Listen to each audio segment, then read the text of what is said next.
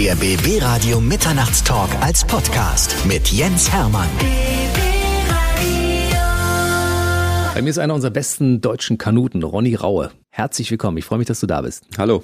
Kanu-Olympiasieger, Weltmeister, Deutscher Meister, also millionenfach dekoriert mit ganz großen und tollen Auszeichnungen. Und deshalb haben wir, glaube ich, eine ganze Menge zu besprechen. Gerne. Hallo. Dann erzähl mir mal deine Geschichte so ein bisschen. 81 geboren in West-Berlin und du hast gar nicht so die klassische Laufbahn wie viele andere deiner Mitkanuten, die über die Sportschule irgendwie zu olympischen Höhen aufgestiegen sind. Bei dir ging es ganz anders. Ja, ich habe, äh, also im Nachhinein muss ich sagen, einen sehr sehr angenehmen Weg eigentlich gehabt, einen vielleicht etwas außergewöhnlichen, aber ich glaube, das ist auch einer der Gründe, warum ich äh, da gelandet bin, wo ich jetzt bin. Ich bin in Westberlin geboren. Zum Kanusport an sich bin ich komme durch meine Eltern. Mhm. Ich bin quasi in den Verein reingewachsen. Mein Papa war auch schon relativ guter Kanute, zwar jetzt nicht auf olympischer Ebene, aber hat auch schon äh, für Westdeutschland damals U21-Wettkämpfe bestritten und hat das Nationaltrikot getragen. Und ähm, ja, ich fand es eigentlich als Kind schon immer ähm, total cool, im Verein aufzuwachsen. Und in Berlin war es so, dass es auch wirklich ein Vereinsleben gab. Das war nicht so sehr leistungsorientiert. Da ging es wirklich äh, darum, gemeinsam Sport zu treiben, gemeinsam Zeit zu verbringen. Und da gab es dann irgendwann auch eine ganze Gruppe von Kindern. Und äh, wir haben dann alle angefangen, zusammen äh, auch etwas leistungsmäßiger Sport zu treiben. Und das hat mir so Spaß gemacht, dass ich, trotzdem ich viele, viele Sportarten ausprobiert habe, ähm, dann irgendwann äh, da hängen geblieben weil mir das einfach auch ähm, ja immer zugesagt hat, draußen im Sommer auf dem Wasser zu sein, ähm, nach der Trainingseinheit zusammen schwimmen zu gehen, dann äh, noch am Steg äh, zu liegen, in der Sonne zu baden. Und äh, das war irgendwie so ein, so ein gesellschaftliches Ding, was ähm, als Kind oder dann auch als Jugendlicher ähm, total reingepasst hat bei mir. Ich bin generell sehr gerne in der Natur und deswegen gesagt bin ich einfach beim Kanusport hängen geblieben und der hat mir da zu dem Zeitpunkt einfach viel gegeben. Welche anderen Sportarten hast du dann betrieben? Oh, ich habe äh, viel ausprobiert. Äh, ich habe tatsächlich auch mal einen Eishockeyschläger in der Hand gehabt. Ich habe Fußball gespielt. Ähm, ich fahre auch im Winter viel, viel Ski. Bin auch als Kind viel Ski gefahren. Weil es kommt daher, dass mein Papa früher der Skilehrer der Spandauer Schulen war und äh, viel in den Alpen unterwegs war. Und ich habe dann halt viel Zeit mit ihm verbracht und war dann auch in den Bergen, obwohl wir in Berlin gewohnt haben. Und äh, daher habe ich eigentlich auf vielen Bereichen irgendwie auch versucht, äh, Fuß zu fassen, was heißt Fuß zu fassen, aber habe ähm, einfach auch mich weitergebildet, sage ich mal, wahrscheinlich auch motorisch. Und äh, das waren, glaube ich, alles kleine Faktoren, die mir letztendlich für meine Leistungssportkarriere ähm, sehr nützlich waren. Also das hast du mit deinem Vater gemeinsam. Ihr könnt beide auf dem Wasser gut euch vorwärts bewegen und auch auf dem Schnee sozusagen und auf Eis. Ganz genau. und das klappt heute bei dir mit dem Skilauf auch noch gut, ja? Ja, das klappt auch noch gut. Ähm, ich mache das eigentlich mindestens einmal im Jahr, obwohl das natürlich die Trainer nicht immer so gerne sehen. Aber ich bin da ähm, sehr gern unterwegs. Meine Kinder inzwischen ähm, auch auf Skiern, sind jetzt äh, vier und sechs und die fahren mit mir schon ordentlich den Berg darunter. Aus Trainersicht kann ich das durchaus verstehen, weil du bist ja eine unserer großen deutschen Hoffnungen bei Olympia. Ne? Insofern, wenn du dich verletzt beim Skifahren, wäre das natürlich blöd ne, in der Vorbereitung. Das ist korrekt. Das wäre für mich auch blöd. Absolut. Wir kommen da gleich hin, warum das so wichtig ist für dich, nochmal die nächsten Olympischen Spiele mitzunehmen. Erstmal möchte ich von dir wissen, wann bist du das erste Mal bewusst Kanu gefahren? Wie alt warst du da? Das erste Mal bewusst. bewusst ist schwer zu sagen. Es gibt auf jeden Fall Fotos, die sagen, dass ich relativ früh im Kanu saß. Also ich saß in einem Kanu, bevor ich schwimmen konnte auf jeden Fall. Es gibt äh, Bilder, ähm, wo ich quasi meine herrlichen orangen Schwimmflügel am Arm habe und äh, in meinem kleinen Boot saß. Das hieß damals Blauer Wal. Das war ein schönes kleines Kinderboot. Da war ich, ich glaube, vier. Mein jüngerer Sohn, ist auch vier, sitzt auch schon im, im Boot gelegentlich. Also so in dem Spektrum war das bei mir damals auch. Der Apfel fällt nicht weit vom Birnbaum. das ist natürlich äh, manchmal nicht vorgeplant, aber es lässt sich manchmal auch nicht äh, verhindern. Natürlich strebt das Kind meist das an, was die Eltern machen. Ja. Viele machen das ja. Du hast gesagt, ihr habt dann irgendwann angefangen, das ein bisschen leistungsorientierter zu machen. In welchem Alter war das? Genau, also ähm, aus dieser Jugendgruppe im Verein ist dann äh, letztendlich äh, eine Trainingsgruppe geworden irgendwann und ich war da, ja, so mit zwölf Jahren war das. Und da hat sich auch relativ schnell rauskristallisiert, dass ich äh, talentiert bin und es hat dann nicht lange gedauert, dass ich in äh, sogenannte Talentschmiede gekommen bin. Das heißt, da wurden dann die Besten aus Berlin zusammengezogen ähm, zu einer Trainingsgruppe und habe dann da schon auf Leistungsebene trainiert. Das war so mit ähm, 14, 15, dass ich dann wirklich auch äh, tagtäglich beim Training war und äh, das, ja, das Leben mehr oder weniger danach ausgerichtet war. Und jetzt komme ich zurück zu deiner Ausgangsfrage. Ähm, da hat sich natürlich für mich auch äh, manchmal auch problematische Stellen ergeben, weil ich auf einer normalen Schule war. Mhm. Es gab äh, in Westberlin zu der Zeit keine sportbetonten Schulen. Das war eigentlich nur den Bereichen in Ostberlin beziehungsweise in, im Land Brandenburg ähm, gewährt. Und ähm, daher musste ich mich in, in dem System Westberlin mit meinem Sport erstmal irgendwie zurechtfinden. Und das war nicht immer einfach. Ich war äh, anfangs auf einem Gymnasium, wo Sport nicht so gern gesehen war, sage ich uh. mal. Und äh, ich hatte natürlich das Problem, dass ich, auch obwohl ich so jung war, schon sehr erfolgreich war und viel unterwegs war in Trainingslagern. Und da hat man mir ähm, nicht immer geholfen, sage ich mal. Ja, im Gegenteil hat mir Steine in den Weg gelegt und hat mir nicht die Möglichkeit gegeben, einfach auch Sachen nachzuholen. Ich wollte ja nichts geschenkt haben, aber mhm. man hat mir einfach äh, nicht die Möglichkeit gegeben, dass ich das für mich erarbeite und äh, zu dem entsprechenden Zeitpunkt dann halt auch äh, eine Klausur oder einen Test ablegen darf. Und das war sehr, sehr schwer. Und letztendlich habe ich dann irgendwann die Schule gewechselt. Das war ähm, zur 10. Klasse hin. Mitte der 90er Jahre irgendwann, ne? Genau. Und habe dann sehr, sehr viel Glück gehabt. Äh, war auf der Heinrich-Bölber-Schule in, in Spandau und Hakenfeld ist das. Und äh, da haben die Lehrer so viel Spaß dran gefunden, mich auch zu unterstützen, ähm, dass diese Schule tatsächlich äh, nach meinem Abgang sportbetont geworden ist. Mhm. Hat jetzt auch eine Kanu-Klasse sogar. Und äh, wie gesagt, man hat mir einfach geholfen, dass ich die Sachen für mich erarbeiten konnte. Hat mir Material mitgegeben. Ähm, ich konnte quasi mir das selber beibringen teilweise. Und ähm, da habe ich dann für mich auch einfach den Weg gefunden, dann mit der Schule auch zurechtzukommen. Letztlich war es nicht immer einfach, aber ich glaube, mich hat das reifen lassen, der ganze Prozess. Ich war auch froh, dass ich ein Leben hatte neben dem Sport. Das war auch sehr, sehr wichtig, glaube ich. Ich sehe das immer hier in Potsdam. Da haben natürlich die Trainingsgruppen, sind die Mitschüler, ähm, man hat eigentlich keine anderen Menschen um sich, sondern nur die Leute, die mit einem Sport treiben, ähm, sowohl in der Schule als auch beim Training. Und ich glaube, das ist das, was mich immer ähm, auch am Boden gehalten hat. Ich hatte immer Menschen um mich rum, die auch das normale Leben gesehen haben, dass auch andere Dinge wichtig waren außer Sport. Und äh, man hat doch immer den Blick einfach für rechts und links behalten und äh, war nicht so engstirnig nur auf den Sport fixiert, sondern hat auch andere Einflüsse zugelassen. Und ich glaube, das ähm, hat mich auch bis heute eigentlich begleitet, dass äh, ich auch Freunde habe oder viele, viele Freunde, die gar nichts mit dem Sport zu tun haben. Daher, wie gesagt, äh, war es nicht immer einfach der Weg, aber es hat mich, glaube ich, äh, schon dazu gebracht, auch bodenständig zu bleiben. Dass du bodenständig bist, das kann ich durchaus bestätigen. Danke. Du bist heute beim Kanu Club Potsdam. Das ist der erfolgreichste Kanu Club der Welt. Aber von Spandau bis zum Kanu Club Potsdam war ja noch ein kleiner Weg. Du musstest ja vorher ein paar Wettkämpfe bestreiten, wo die Potsdamer auch sehen konnten, dass du tatsächlich Talent besitzt und dass du einer von den Auserwählten bist, die dann später nach Potsdam wechseln dürfen. Wie kam das? Ja, bis dahin war ein sehr, sehr langer Weg noch. Ähm, ich habe als Junior, also als noch nicht Volljähriger, ähm, viele internationale Wettkämpfe bestritten, bin auch dreimal Juniorenweltmeister geworden, habe dort eigentlich alles gewonnen, äh, was es so zu gewinnen gab und bin dann ähm, nach dem Abi eigentlich, ich musste mein Abi noch zu Ende machen, bin dann mit 19, 20 in die Sportfördergruppe eingetreten und die Sportfördergruppe war ansässig in Potsdam. Das heißt, äh, die besten Leute, die im Kajak äh, trainiert haben in Deutschland, waren eigentlich alle in Potsdam zu einer Trainingsgruppe zusammengefasst, bei der Bundeswehr angestellt und hatten halt den ganzen Tag auch Zeit, dort zu trainieren. Das heißt, das war der erste Riesenstep, wo es äh, wirklich Richtung Professionalität ging.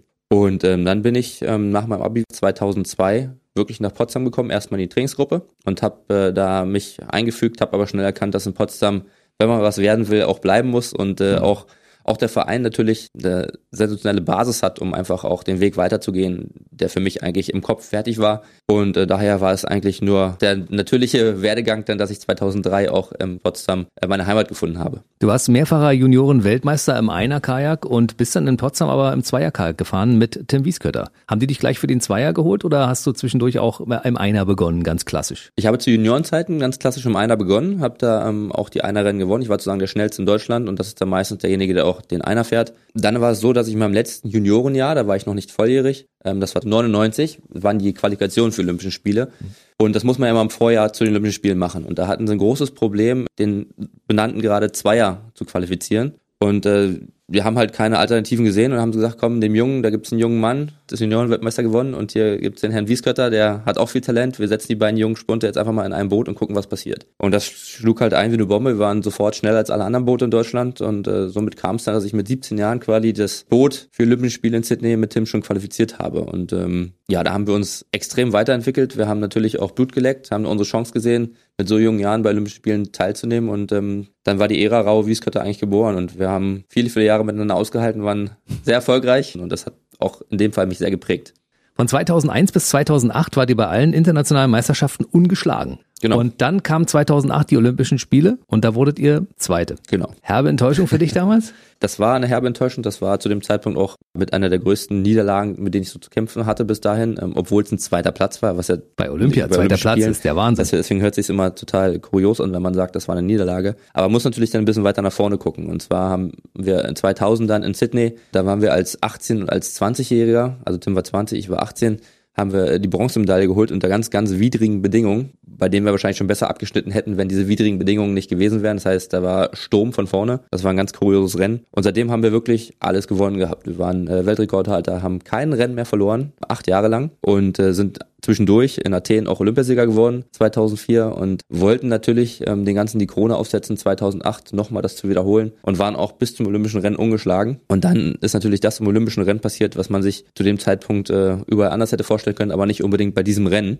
Und da wurden wir um einen wirklich um tausende Sekunden quasi geschlagen von den Spaniern und äh, hatten dann nur die Silbermedaille geholt und das war für uns natürlich eine riesen Niederlage in dem Moment und es hat lange gebraucht äh, und auch zu erkennen, dass wir äh, trotzdem was Großes geleistet haben, dass die Geschichte, die wir vorher geschrieben haben, ja nicht weg ist ähm, und dass eine Silbermedaille bei Olympischen Spielen trotzdem eine Silbermedaille ist. Und ähm, das musste man aber auch erstmal lernen. Und wir waren ja zu Zeitpunkt immer noch jung, das heißt immer noch in der Findungsphase vielleicht in solchen Dingen. Und ähm, Da haben viele Gespräche waren notwendig, um uns da wieder auf den Boden der Tatsachen zu holen, dass wir doch nicht so versagt haben, wie wir es in dem Moment gefühlt hatten. Eine tausendstel Sekunde, es ist ein Millimeter oder sowas, ne? Also es war, ich weiß nicht genau, wie viel es war, aber es waren, oder ich glaube, Zentimeter. umgerechnet fünf Zentimeter. Das ist gar nichts. Quasi, ja. Das kann man also gerade noch so auf dem Zielfoto in tausendfacher Vergrößerung kann man das erkennen. Ich meine, du hast ja jetzt, du bist hochdekoriert, ja. Du hast äh, einen Olympiasieg von 2004 im K2 über 500 Meter und du hast äh, eine silberne, du hast äh, zwei bronzene. Also du hast schon bei Olympischen Spielen sehr viel abgeräumt und jetzt stehen mittlerweile die sechsten Olympischen Spiele an und ich glaube, damit bist du einer der wenigen, die überhaupt sechsmal zu Olympischen Spielen fahren können. Ja, wir haben mal so ein bisschen recherchiert. Ich selber habe es tatsächlich nicht rausgefunden, aber es gibt glaube ich, drei oder vier männliche, muss man zu sagen, männliche Athleten, die das äh, bis jetzt geschafft haben in Deutschland, überhaupt an sechs Spielen teilzunehmen. Mhm. Das waren, glaube ich, zwei Reiter und ein Schütze und ich wäre dann der vierte. Und äh, das ist natürlich was, was mich alleine, die Tatsache dafür, dass ich teilnehme dann nochmal, ist natürlich was, was mich extrem stolz macht. Und das geht natürlich weit über meine Sportart hinaus und man ähm, macht mich stolz, generell im deutschen Sport einfach ein Teil dessen, dessen Geschichte zu sein. Du hast ja bei dir im Verein Thorsten Gutsche. Ja. Und er gilt ja so ein bisschen als einer der erfolgreichsten Kanu-Sportler der Welt. Und ihr habt so ein kleines, ihr habt so ein kleines Battle am Laufen. Das geht um Medaillen und internationale Erfolge insgesamt. Vielleicht kannst du das mal ein bisschen genauer auseinandernehmen. Ja, ich würde es gar nicht als Battle unbedingt äh, deklarieren, sondern es ist natürlich immer so, es wird immer mehr daraus gemacht, als äh, das für uns wirklich so ist. Ach komm, ähm, Thorsten, sei, nicht so, sei nicht so schüchtern, Thorsten war zu seiner Zeit natürlich auch ein, ein ganz herausragender Kanute und hat mit seinen olympischen Medaillen steht er noch ein Stück vor mir, das muss man sagen. Ähm, wenn man natürlich das anders sieht, ähm, meine Weltmeisterschaften mit in die Waagschale wirft, ähm, wo ich jetzt ja nur auch 16 Mal Weltmeister bin inzwischen, dann sieht das schon wieder anders aus. Aber das ist, wie gesagt, wir machen uns da eher einen Spaß draus und wir reden auch nicht jeden Tag drüber. Also der Anschein soll es nicht erwecken. Aber letztendlich machen wir es nicht, um irgendwelche Rekorde zu brechen. Das muss man auch ganz klar sagen, sondern äh, wir treiben den Sport, weil uns jede einzelne Medaille einfach wichtig ist, weil es einfach auch manchmal gar nicht nur um die Medaille geht, sondern um die Challenge mit sich selber. Und ich glaube, äh, die Challenge hat er gefochten damals zu seiner Zeit und die fechte ich jetzt genauso. Daher möchte ich da gar nicht sagen, wer, wer im Moment der erfolgreichste Sportler ist. Bevor wir wieder zurückkommen auf deinen Werdegang möchte ich zwischendurch eine, eine, Frage stellen. Für den Fall, dass du jetzt bei den Olympischen Spielen 2021 in Tokio noch eine olympische Medaille holst, wärst du dann vor Thorsten? das haben wir so noch nicht ausdiskutiert. Aber ist es so? Du hast da, vielleicht hast du schon mal gerechnet oder hat ähm, irgendjemand mal eine Statistik ich gemacht? Ich bin mir jetzt gar nicht zu 100% sicher, welche Farben er alle gesammelt hat und wie oft. aber ich glaube, das hängt stark davon ab, welche Farbe meine haben wird. Wenn ich schaffe, noch mal eine goldene zu erringen, dann ähm, glaube ich, habe ich alle Trümpfe in meiner Hand. das nehmen wir gleich nochmal im Detail auseinander. Aber natürlich habe ich vorher noch viele, viele andere Fragen. Jemand, der so lange dabei ist, wie du und der so lange zum Beispiel wie, wie du auch mit Tim Wieskötter zusammen war, der dann irgendwann für sich die Entscheidung gefällt hat, ich höre jetzt mal auf. Wie ist das für dich, wenn so eine Kanu-Familie, eine, eine dicke Männerfreundschaft auf einmal auseinanderbricht? Ja, es ist schon schwer. Also es ist tatsächlich auch eine Situation, die jetzt mir Corona eigentlich auferzwungen hat, mehr oder weniger. Also im letzten Jahr war es so, dass ich äh, auch gesagt habe, ich höre auf in den nächsten, in der kommenden Zeit, sage ich mal. Ich habe mir immer so ein kleines Hintertürchen gelassen, weil 2020 sollten die Olympischen Spiele in Türkei sein und 2021 sollte die Heim-EM, die Europameisterschaft im eigenen Land sein. Und ich habe immer noch so mit einem Auge Richtung Heim-EM geschielt und habe für mich so insgeheim eigentlich das auserkoren als mein letztes Rennen vor heimischem Publikum. Ähm, jetzt ist es so, dass alles anders ist natürlich, dass diese Heim-EM zwar stattfindet, aber auch in diesem Jahr quasi ähm, vor den Olympischen Spielen und dementsprechend gibt es jetzt für mich keinen Notausgang mehr, sondern äh, auch kein Hintertürchen mehr und ähm, für mich ist jetzt ganz klar, dass, dass die Olympischen Spiele meine letzten Olympischen Spiele werden und äh, eventuell sogar mein letztes internationales Rennen. Was mich zwingt, mich eigentlich immer wieder damit auseinanderzusetzen, was jetzt alles das letzte Mal ist, was so, was so passiert. Also es gab jetzt vor nicht allzu langer Zeit äh, eine ganz nette Aktion im Potsdamer Strömungskanal, wo ich ja auch schon seit 20 Jahren drin trainiere. Und ich habe dort quasi meine letzte Einheit gehabt, weil man davon ausgehen kann, dass die nächste Wintersaison werde ich nicht mehr antreten.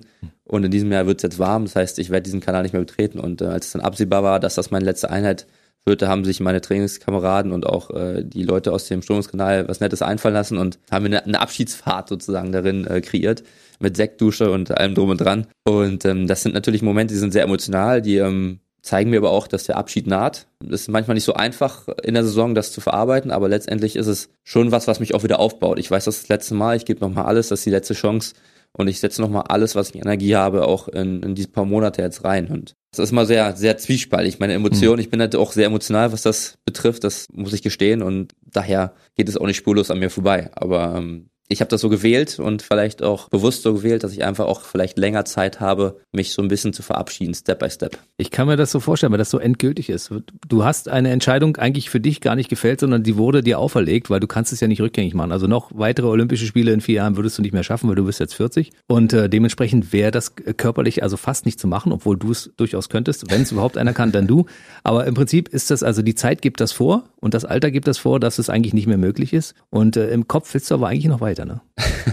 nee, im Kopf will ich eigentlich aufhören und ich hoffe, dass, äh, ich habe das auch in einem anderen Interview gesagt, in mir brennt wirklich noch das Feuer, einfach die Leidenschaft, äh, Sport zu treiben, mich auch vor allen Dingen selber herauszufordern immer wieder. Das ist für mich ein ganz großer Punkt. Wenn ich jetzt an den Start gehe, auch in Tokio, will ich äh, nicht nur an den Start gehen, sondern ich will das Beste an Leistung rausrufen, was ich je vor mir gezeigt habe. Und das ist so meine Challenge, die ich habe. Und sobald ich auch merke, das habe ich immer gesagt, dass ich das nicht mehr kann, dass ich das vorher nicht mehr habe, würde ich aufhören. Jetzt ist mein Problem einfach, dass es nicht erloschen ist. Und ich habe gesagt, dass ich einfach wirklich inständig hoffe, dass nach diesem letzten Olympischen Rennen irgendwann dieses Feuer auch ausgeht, weil sonst habe ich ein großes Problem und ich weiß nicht, wie ich damit umgehe.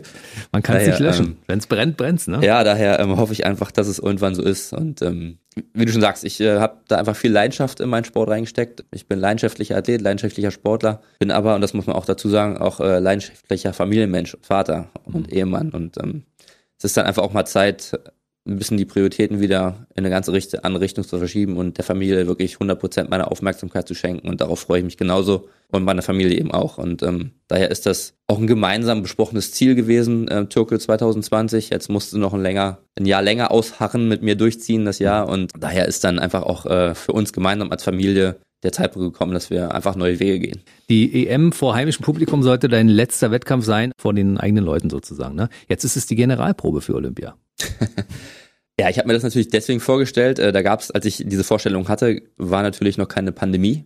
Hm. Und äh, wenn man die Europameisterschaft kennt von Zeiten ohne Pandemie in Duisburg, dann weiß man, dass da Tausende von Zuschauern saßen. Mhm. Und das war natürlich im Kopf schon ein, ein, Bild, was ich mir sehr gut vorstellen hätte können, mich nochmal wirklich vor vielen, vielen tausend deutschen Zuschauern einfach zu verabschieden und das einfach zu genießen, den Moment. Ähm, mhm. Jetzt ist natürlich eine ganz andere Situation. Und ähm, na klar ist das eine Generalprobe, was, was die Leistung betrifft aber es ist keine Generalprobe, was den Abschied betrifft. Also das äh, muss man ganz klar so sagen. Das ist dann wirklich äh, ein, ein Baustein, ein Meilenstein auf dem Weg zu den Olympischen Spielen, aber dann auch nicht mehr oder weniger. Also nehmen wir mal an, im optimalen Fall Europameisterschaft, Olympische Spiele und dann nochmal vor heimischem Publikum ein Abschiedswettkampf.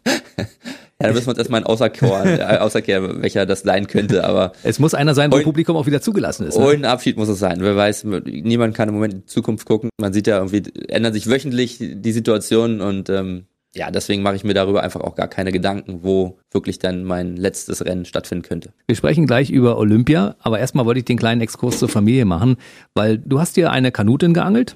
Geangelt ist auch gut, ne? Das passt in dem Fall. Und du hast äh, zu einem Zeitpunkt Kinder bekommen, wo du in der aktiven Laufbahn unterwegs warst und du richtig viel machen musstest. Und das hat äh, Fanny Fischer, mhm. deine Frau auch, die jetzt ja Rauer heißt. Die jetzt Rauer heißt, ehemals Fischer, weil das ja auch ein berühmter Name im Kanusport, dann irgendwann dazu gebracht zu sagen, also ich höre dann auf, weil ich kümmere mich schon mal um die Familie. Genau, also ähm, wir haben uns äh, kennengelernt und haben dann auch relativ schnell zueinander gefunden, sehr eng zueinander gefunden und ähm, natürlich hat der Sport dazu beigetragen, dass man sich vorher schon sehr gut kannte und Fanny hat dann irgendwann auch einfach vom Kopf her umgestellt. Also mhm. Das, äh, da bin ich auch sehr beeindruckt, wie sie das damals gemacht hat. Sie hat ganz strikt gesagt, äh, obwohl ich jung bin, obwohl ich Olympiasieger geworden, sie war ja auch Olympiasiegerin 2008 mhm. und hat dann 2009 gesagt, ich möchte nicht mehr, ich möchte jetzt ein anderes Kapitel aufschlagen, obwohl sie in sehr aussichtsreicher Position auch noch war und mhm. damit Sicherheit auch noch sehr erfolgreich gewesen war. Aber sie hat für sich das ganz klar entschieden, auch mutig entschieden und das dann auch knallhart so durchgezogen. Also da beneide ich sehr drum und hoffe, dass ich das auch so kann.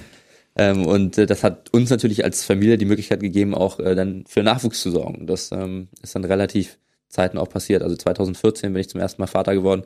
Und ja, ich muss da einfach auch sagen, dass das ganze äh, Familienkonzept, das funktioniert einfach auch nur, weil meine Frau ähm, weiß, wie Leistungssport funktioniert, weil sie weiß, was da dran hängt, weil sie weiß, wie man das auch koordinieren kann und würde das alles nicht so zusammenspielen, ähm, auch mit der Familie, die darüber hinausgeht. Also meine Schwiegereltern sind ja auch sehr sportlich gewesen, mhm. auch äh, sehr sehr erfolgreich gewesen. Meine Eltern, die nur auch aus dem Sport kommen, die wissen alle, wie, wie der Hase rennt und äh, was, es, was es bedeutet und was man vielleicht an bestimmten Ecken für Unterstützung braucht, damit so ein Familienleben trotzdem funktioniert. Und daher ist es irgendwie ein sehr, sehr glückliches Konstrukt, was ich da, was ich da eingeharet habe. Mhm. Und äh, ich bin dankbar für, dass, äh, ja, dass alle irgendwie an einem Strang ziehen, auch das mir ermöglicht haben die ganze Zeit, dass ich trotzdem viel Familienleben hatte, trotzdem äh, viel mit meinen Kindern an Zeit verbringen konnte und trotzdem halt äh, meiner Leistung und meiner Leidenschaft nachgehen konnte und dem Kanusport treu bleiben konnte. Das ist schon krass, ne? Und äh, Fanny hat ja quasi den harten Entzug hingelegt, also von jetzt auf gleich aufgehört und vielleicht kann sie dir dabei ein bisschen helfen, weil in dir wächst der Gedanke ja schon länger, irgendwann aufzuhören. Aber du hast dich immer dagegen entschieden, was ich persönlich auch gut finde, weil ich kann mir die Kanulandschaft in Deutschland, speziell bei uns im Land, auch ohne Ronny Rauer gar nicht vorstellen.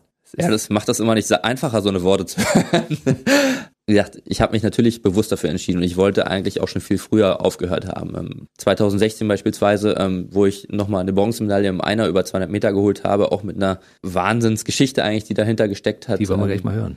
ja, dann, äh, also ich 2016 war eigentlich für mich auch angepeilt, äh, für mich, ich habe es nicht nach außen getragen so sehr, aber innerlich war für mich eigentlich das, das letzte Mal, dass ich auf der Olympischen Bühne, Bühne auftreten werde und ähm, habe da alles auf den äh, Sprint Zweier gesetzt mit äh, einem ganz jungen Athleten, Tom Liebscher damals, der sehr aussichtsreich war und wir wollten da unbedingt nochmal ganz, ganz vorne mitfahren ähm, und Medaille holen. Da haben wir da ein bisschen unglücklich leider nur und das muss man dazu sagen, auf 200 Meter geht's wirklich um immer um Zentimeter bei uns und ähm, da haben wir leider keinen guten Tag gehabt an dem Tag und sind äh, Fünfter. Fünfter geworden, waren aber nur Zentimeter von den ganz vorderen Medaillen weg und ähm, war für mich sehr frustrierend einfach. Und ähm, das war mein Ziel, worauf ich eigentlich drauf hintrainiert habe. Habe aber aufgrund der, der Programmplanung der Olympischen Spiele immer gesagt, ähm, ich würde den einer auch gerne trotzdem noch fahren. Ich war immer noch der schnellste in Deutschland und habe dann als, als Abschiedsrennen für mich, das habe ich keinem gesagt, aber so ein bisschen den einer immer noch äh, in der Hinterhand als gehabt. Joker. Ähm, genau.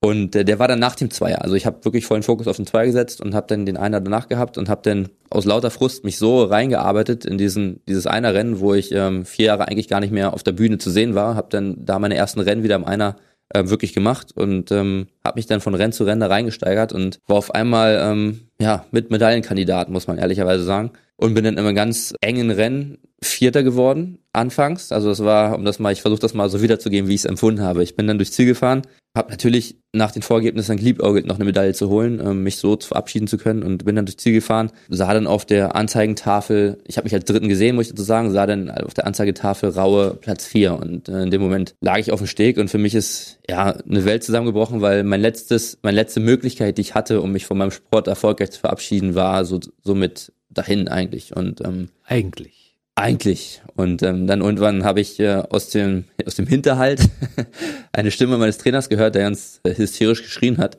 Zeitgleich. Ja, das hat er gar nicht. Ich habe nur nur meinen Namen schreien hören. Es war ja wirklich was viel los da und er äh, hat nur wild diskuliert, hat mir die drei gezeigt. Und in dem Moment habe ich dann auf die Anzeigetafel geguckt und ähm, habe gesehen, dass ich zeitgleich bin mit dem Spanier Saul Craverto und wurden beide als Dritte quasi ähm, aufs Podest gerufen und das war ein, ein Moment, den werde ich so auch nicht vergessen und äh, auch wenn ich davon erzähle, ist das für mich immer schwer, das noch wiederzugeben, weil das so emotional war, dass einfach da war die ganze, meine ganze Geschichte, die davor war und wie und äh, wie das denn gelaufen ist, das war für mich phänomenal und da nochmal in einem Einer mit einer Bronzemedaille abzuschließen, wäre eigentlich genau der richtige Zeitpunkt gewesen, um das Kapitel Leistungssport äh, zuzuschlagen. Ich konnte es da nicht. Das ist gut so. ich konnte es da nicht, äh, bin dann nach Hause gefahren und ähm, habe mir dann den Winter auch ein bisschen Zeit genommen, mich zu entscheiden, wie es weitergehen soll. Und in dem Moment äh, wurde das olympische Programm geändert in dem Winter. Und äh, man hat äh, entschlossen, dass der K4 500 Meter, der früher auf 1000 Meter gefahren wurde, ins olympische Programm genommen wurde. Und ähm, jetzt wusste ich aus der Vergangenheit auch mit Tim, dass die 500 Meter ähm, in schnellen Booten nicht unbedingt schlecht für mich ist und habe gedacht, ja, das ist eigentlich cool, da hättest du noch mal Bock drauf. Und wusste auch, dass die Leute, die da vermutlich sich reinfahren, auch eine Waffe sein wird, dieses Boot. Und habe gesagt, okay, wir, wir machen mal so einen Testballon und ich werde die WM 2017 äh, nochmal angehen und ähm, guck mal, was dabei rauskommt. Und äh, leider ist es so gekommen, dass wir Weltrekord gefahren sind und alle anderen wirklich äh, deklassiert haben. Und äh, da habe ich gesagt, ja, das, das jetzt irgendwie wegzuwerfen, das konnte ich mit mir auch nicht vereinbaren. Und Es hat mir super Spaß gemacht mit, mit den drei Jungs. Ich bin noch nie vorher international Vierer gefahren auch. Also für mich auch ein ganz neues Aufgabenfeld, vor allen Dingen als äh, Bootspapa da noch zu agieren. Das hat noch mehr, viel mehr Aufgaben als sportliche Aufgaben. Das, das ist ganz spannend. Und ähm, ja, so ist es halt gekommen, dass ich gesagt habe, okay, werden jetzt Hop oder Top und nochmal vier Jahre dran und äh, wir machen jetzt nochmal alles oder nichts und werden im Vierer nochmal eine Medaille holen bei Olympischen Spielen in Tokio. Also ich kann dir mal ein paar Eindrücke von mir schildern. Als du im Zweier Fünfter geworden bist, habe ich ein Loch in den Tisch gehauen. Als du äh, den dritten Platz am Ende hattest, im Einer, äh, sind mir mit dir gemeinsam die Tränen gelaufen, als du auf diesem Steg lagst dort. Und ich dachte, das kann nicht wahr sein, weil wir kennen uns ja schon sehr lange. Ne? Also es war wirklich ein sehr emotionaler Moment. Und in dem Augenblick, als du mit Tom Liebscher, Max äh, Lemke und Max Remscheid im Vierer die Weltrekordzeit dort äh, absolviert habt, habe ich gedacht, das kann nicht wahr sein. Ich hatte eine Gänsehaut, die ging mir vom, vom großen C bis in die Haarwurzeln. Das ist unglaublich. Und das ist natürlich auch äh, das Boot, mit dem ihr 2021 in Tokio nochmal richtig ein abbrennen wollt. Genau. Also das ist das, das große Ziel. Wir sind seitdem ja als Team auch nicht mehr getrennt worden, haben wirklich äh, jedes Jahr die Weltmeisterschaftstitel wiederholt, sind also ungeschlagen seitdem. Und daher, wie gesagt, äh, sind wir da sehr, sehr guter Dinge, ähm, auch mit vorne dabei zu sein in Tokio. Und natürlich, das kenne ich aus eigener Erfahrung aus Peking, hat ein olympisches Rennen immer seine eigene Geschichte und äh, schreibt auch immer eigene Regeln. Aber wir wissen, dass wir das Potenzial haben und das ist das Wichtige. Wir haben ähm, alle Trümpfe in unserer Hand. Wir sind die Gejagten und jetzt gilt es, äh, das irgendwie nach Hause zu bringen und auch trotz der Verschiebung, was für alle natürlich nicht einfach war, vor allen Dingen vom Kopf her, uns dann nochmal so stark äh, gemeinsam zu machen, dass wir ähm, an diesem Erfolg, an den wir hatten im letzten Jahr oder in den letzten Jahren wieder anschließen können. Ihr musstet ein Jahr zusätzlich trainieren und euch auf diesen Punkt äh, fokussieren, dass ihr dann im August auch richtig fit seid, wenn in Tokio die Olympischen Spiele losgehen. Das ist natürlich harte Arbeit. Ihr wart jetzt gerade im Trainingslager und dann frage ich jetzt mal den Fitnesszustand im Augenblick ab. Seid ihr gut drauf? Doch. Ist mit euch zu rechnen? Ja. Also ich, doch, also man könnte sagen, wir sind auf einem sehr guten Weg. Wir hatten äh, einige große Rückschläge, muss man leider sagen, äh, auch verletzungsbedingt. Der Tom Leacher hat einen schweren Unfall gehabt, äh, was ihn für mehrere Monate aus dem Training genommen hat und da hatten wir große Sorge, dass da mehr hängen bleibt und dass es äh, gar nicht mehr geht. Er hatte wirklich Glück im Unglück gehabt und ähm, er hat sich aber super stark wieder zurückgekämpft, sitzt jetzt seit äh, Anfang des Jahres wieder im Boot, ist seit Februar wieder mit der Mannschaft auch im, im Training gewesen und ähm, hat sich da super entwickelt und ähm, er ist da, glaube ich, noch nicht wieder auf 100 Prozent, aber er geht einen sehr, sehr steilen Weg gerade nach oben und das äh, gibt ihm auch wiederum Kraft, zu sehen, dass es sich so gut entwickelt und uns wiederum Kraft, weil wir wissen, es geht auf die Zielgerade und wir sind alle auf dem richtigen Weg. Nun sind es nur noch wenige Monate, bis es dann nach Tokio geht. Wie ist das jetzt für dich? Schläfst du langsam schon unruhig, weil du weißt, es ist, äh, es ist nicht mehr lange hin und danach ist es ja definitiv vorbei? Ich schlafe grundsätzlich immer unruhig, weil ein Vierjähriger auf meinem Bauch liegt, wenn ich zu Hause bin. Nein, es ist, es ist schon so, dass man sich Gedanken macht und man sieht auch, dass die Zeit verrennt eigentlich, wie im Fluge. Aber man hat im Moment so viele Aufgaben auch, mit denen man sich beschäftigen muss. Man hat ähm, so viele Situationen auch, auf die man sich einstellen muss. Es ändert sich fast wöchentlich irgendwas an, an den Corona-Maßnahmen, an, äh, an Möglichkeiten, die wir haben, an Möglichkeiten, die verloren gehen für uns Leistungssportler. Es sieht von außen immer alles so, so sehr einfach aus. Aber auch wir haben natürlich immer wieder mit Umstellung zu kämpfen. Und äh, auch wenn wir Privilegien haben in manchen Situationen, umso härter wird es aber ähm, für uns eine, eine Trainingsplanung zu machen oder auch das, das normale Leben nebenbei zu führen und das auch alles unter einen Hut zu bekommen. Und daher ist man wirklich ähm, so ausgelastet mit allem drum und dran, dass man gar nicht so viel Zeit hat, sich Gedanken zu machen, wie schnell ähm, kommt jetzt Tokio näher. Also man, man arbeitet eigentlich seinen Plan ab, hat das Ziel vor Augen und äh, wir wissen einfach ganz genau, wenn wir diesen Plan abarbeiten, dann werden wir ganz, ganz, ganz vorne sein. Ich gucke immer regelmäßig vorbei bei den Kanuten und gucke, wie ihr unter Corona-Bedingungen so trainiert. Das ist wirklich hart, aber ihr zieht das durch mit einer stoischen Gelassenheit, weil es ist ja nichts zu ändern dran. Ihr macht das einfach. Ja, ich glaube, das ist auch das, was der Sport einen gelehrt hat, wenn man anfängt äh, als kleiner Junge, dass man einfach bestimmte Dinge einfach abarbeiten muss, bestimmte Dinge einfach äh, hinnehmen muss und trotzdem das Beste daraus machen muss. Ich glaube, das, das können wir gut. Das ähm, haben wir jetzt auch in den letzten Wochen schon gezeigt. Wir mussten viele viele Dinge umplanen, mussten äh, viele Entbehrungen auch hinnehmen, sind auch unter strengen Kontrollen, müssen strenge Maßnahmen einhalten. Ähm, heißt auch teilweise, dass wir Trainingsgruppen trennen müssen, um die Gruppen kleiner zu machen. Wir müssen an ungünstigen Zeiten manchmal trainieren, weil nicht alle gleichzeitig in Trainingsgebäude dürfen oder auch Krafträume betreten dürfen zum Beispiel. Da muss man sich aus dem Weg gehen. Also es ist nicht der normale Ablauf, wie man ihn sonst kennt. Wir haben schon sehr, sehr viel Glück hier in Brandenburg, das muss man auch sagen. Wir haben da ähm, sehr viel Zuspruch auch gekriegt den Maßnahmen, die wir uns auch selber auferlegt haben, nachgehen zu können und äh, dementsprechend auch ähm, ja eine Freiheit zu haben, die nicht alle hatten anfangs hier in, in, Deutschland. Daher waren wir sehr, sehr glücklich, dass wir relativ zeitig auch wieder ins Training einsteigen konnten nach den ersten Lockdown-Phasen. Und ähm, wie gesagt, sind einfach damit jetzt irgendwie gewachsen an den Aufgaben und haben uns eigentlich mit den mit den ganzen Maßnahmen, ich sag's mal, angefreundet äh, und freuen uns einfach darauf, dass wir trotzdem unserem Sport nachgehen können. Ähm, und dann nehmen wir einfach diese, diese Einschränkungen, die wir auch haben, wie alle anderen im Leben, ähm, gerne hin, weil wir einfach äh, mit Freude dabei sind und wissen, dass es ein Privileg ist, im Moment auch Sport zu treiben. Ich trage ja den Kanu Club Potsdam so ein bisschen auch in meinem Herzen, weil ich bin ja auch so ein bisschen euer persönlicher Moderator, weil ich ja schon viele Jahre dabei bin. Und ich finde das so toll, dass der Kanu Club sich immer wieder neu erfindet. Ja, also er ist nicht nur der erfolgreichste Kanu Club der Welt, er ist auch, glaube ich, der einfallsreichste. Weil es gibt ja hier in Potsdam eine regelmäßig stattfindende Veranstaltung, die immer viele Leute anzieht, und zwar den Kanalsprint. Das ist also der geflutete Potsdamer Stadtkanal, wo ganz viele Leute zugucken, wie die internationalen Größen da auf kürzester Distanz gegeneinander antreten. Und ähm, das konnte natürlich Corona-bedingt nicht stattfinden. Aber ihr habt euch was einfallen lassen. Ihr habt das Ding digital runtergerissen, ne? Ja, also leider muss man natürlich sagen, weil das für uns auch immer ein Jahreshöhepunkt ist, äh, hier in unserer Heimatstadt ähm, unseren Sport auch den Leuten näher zu bringen und zu zeigen, was für eine Dynamik wir auf dem Wasser haben. Und gerade im Potsdamer Stadtkanal, wo man so eng dranstehen kann, sieht man eigentlich zum ersten Mal, wie schnell wir eigentlich vorbeifahren und was mhm. das für eine Geschwindigkeit auf dem Wasser ist. Daher war es sehr schade, dass es äh, nicht stattfinden konnte, aber wie du schon sagst, wir mussten uns natürlich was einfallen lassen, weil wir auch für uns äh, eine Antwort, Verantwortung gesehen haben. Erstmal natürlich auch den Sponsoren gegenüber, aber auch den Fans gegenüber und einfach auch dem Sport im gesellschaftlichen Kontext gegenüber. Und äh, wir wollten einfach zeigen, ähm, dass man mit Kreativität auch positiv vorausgehen kann, dass man Sachen schaffen kann, dass man trotzdem sich eine Art ähm, ja, von Normalität erarbeiten kann, wenn man kreativ ist. Und ähm, da haben wir viel versucht und dabei rausgekommen ist halt äh, ein Online-Kanalsprint, wo wir quasi äh, digital auf Paddelergometern quasi uns gegenseitig ähm, gechallenged haben und haben dann quasi das Ganze auf einem digitalen Weg ausgeführt. Und das war, glaube ich, für uns auch ganz cool, weil ähm, man einfach auch wieder einen Wettkampf hatte in, in einer Situation, wo es nichts anderes gab. Und äh, man hat keine Berührung gehabt und trotzdem einen Wettkampf. Und das ähm, ist, glaube ich, ganz gut angekommen. Und wir haben einfach versucht, auch ein positives Signal in dem Moment zu senden. Einfach Kopf hoch, macht weiter und äh, verfolgt eure Ziele. Und das haben wir, glaube ich, ganz gut geschafft. Ein Riesenevent, hat riesig Spaß gemacht und alle Leute haben im Vorfeld den Kopf geschüttelt und gesagt, sind die doof, kann man doch nicht machen. Am Ende haben alle geguckt haben gesagt, das ist ja richtig gut gelaufen. Warum ist uns das nicht eingefallen? Ja, also wie gesagt, wir waren natürlich äh, viele kluge Köpfe da am, am Werkeln und das ist mal so ein Gemeinschaftsding und wir Sportler, muss ich zugeben, wir haben auch am Anfang gedacht, oh, was soll das? Das ist nicht das Gleiche, aber natürlich haben wir dann schnell erkannt, dass es einfach eine Möglichkeit ist, unseren Sport trotzdem zu präsentieren und vor allen Dingen für uns Sport zu treiben. Hm. Du bist Berufssoldat? Ja. Da hast du schon so ein paar Ideen, was nach dem Ende der Karriere passieren könnte? Ich habe viele Ideen, zu viele, das ist mein Problem im ah. Moment. Wie du schon sagst, eine Möglichkeit, ich bin ja jetzt schon äh, fast 17 Jahre bei der Bundeswehr ähm, ist eine Option, einfach auch bei der Bundeswehr zu bleiben. Es gibt auch verschiedene Perspektiven, die sich auch dort mit Sport beschäftigen. Das wäre natürlich was, ähm, was mir sehr am Herzen liegen würde, dass ich den Sport nicht ganz ACTA lege, sondern irgendwas finde, wo es ähm, eine Mischung gibt zwischen Sport und Normalleben, sage ich mal. Hm. Mein Problem, was ich habe, ist tatsächlich, und da ist es auch wieder sehr emotional, ich tue mich einfach schwer, mich im Moment äh, schon auf das, die Entscheidung einzulassen, was kommt danach. Ähm, erstmal ist es fühlt sich komisch an, weil mein Ziel noch vor mir liegt. Das mhm. heißt, die Olympischen Spiele und jetzt schon an das Ziel danach zu denken, das ist erstmal, da bin ich irgendwie ein bisschen im Zwiespalt. Mhm.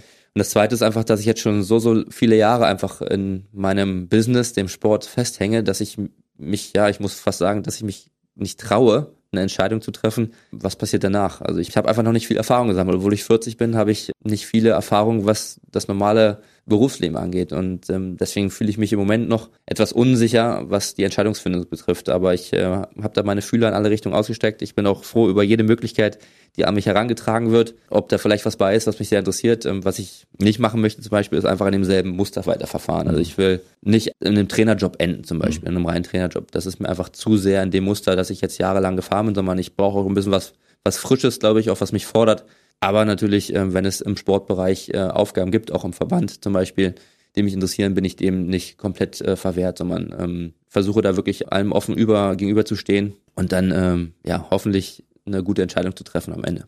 Ich kann das absolut nachvollziehen.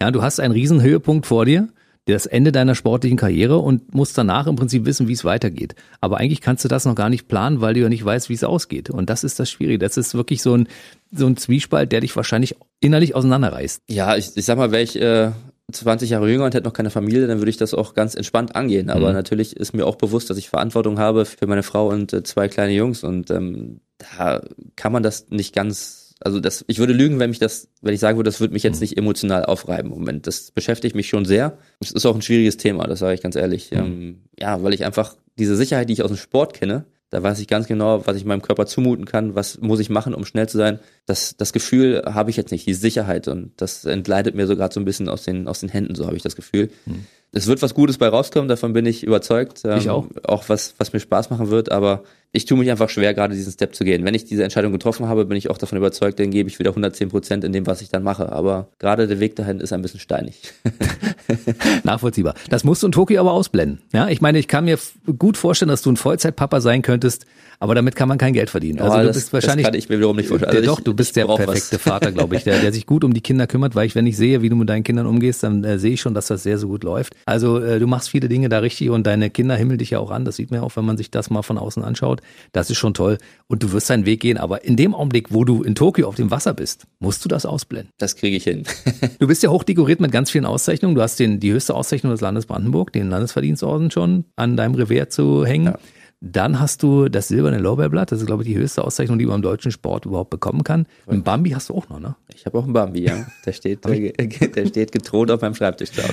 Unfassbar. Habe ich noch ein paar Auszeichnungen vergessen? Wahrscheinlich. Sportler des Jahres, unzählige Male wahrscheinlich auch, ne? Sportler des Jahres Brandenburg, genau, mhm. war auch dabei. Ähm, natürlich bin ich stolz auf jede einzelne Auszeichnung, aber das ist letztendlich nicht das, warum ich den Sport so betreibe, wie ich ihn betreibe, sondern ähm, für mich ist das die Herausforderung, die ich immer wieder eingebe mit mir und diese Auszeichnungen sind natürlich sehr, sehr wohltuend für die Seele und mhm. ähm, gerade wir als Kanuten, die nicht immer von, ähm, von Aufmerksamkeit überschüttet sind, sage ich mal, da ist es natürlich schon auch wertvoll, ab und zu solche Auszeichnungen zu bekommen. Äh, gerade der Bambi beispielsweise, das war was ganz, ganz Großes für uns, weil ähm, es gab vorher noch nie einen Kahnsportler, der einen, einen Bambi bekommen hat. Mhm. Und das zeigt natürlich auch, dass man ähm, auch über seinen Sport hinaus vielleicht ähm, auch sozial oder gesellschaftlich äh, anerkannt wird oder auch gesehen wird, mhm. sage ich mal. Und ähm, genauso mit Landesverdienstorden ähm, das sind alles kleine Bausteine, die natürlich ähm, sehr, sehr wohltun und ähm, die einem dann letztendlich auch gerade, ich werde da wieder sentimental, wenn man zurückguckt auf die Karriere, zeigen, dass man äh, vielleicht ein oder zwei Sachen ganz gut gemacht hat. Hast du eigentlich so einen kleinen Ronny Raue Gedächtnisschrein, wo deine ganzen olympischen Medaillen drin liegen, deine WM-Medaillen, deine deutschen Meistertitel und auch die ganzen Orden? Das muss ja schon ein ganz schön beachtlicher großer Schrank sein, um das alles zu, Nein, zu verstauen. Schrein habe ich noch nicht tatsächlich.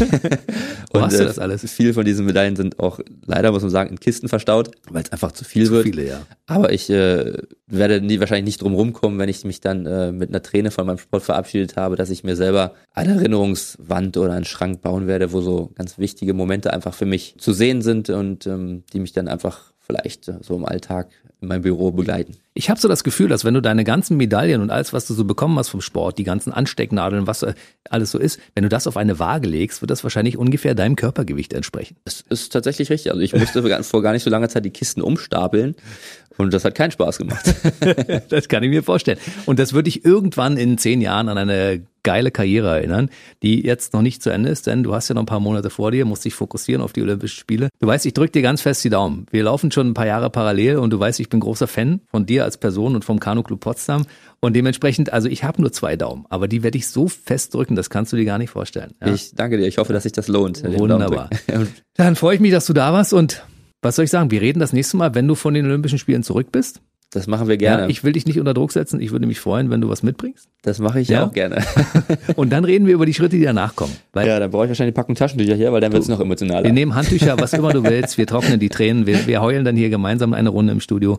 Das werden wir machen. Das haben wir uns auch nach den vielen Jahren verdient. Das stimmt wohl. Bei mir war Kanu-Olympiasieger Ronny Raue. Viel, viel Erfolg für dich und bis zum nächsten Mal. Danke, mach's gut. Der BB Radio Mitternachtstalk. Jede Nacht ab 0 Uhr. Und der neueste Podcast jeden Mittwoch.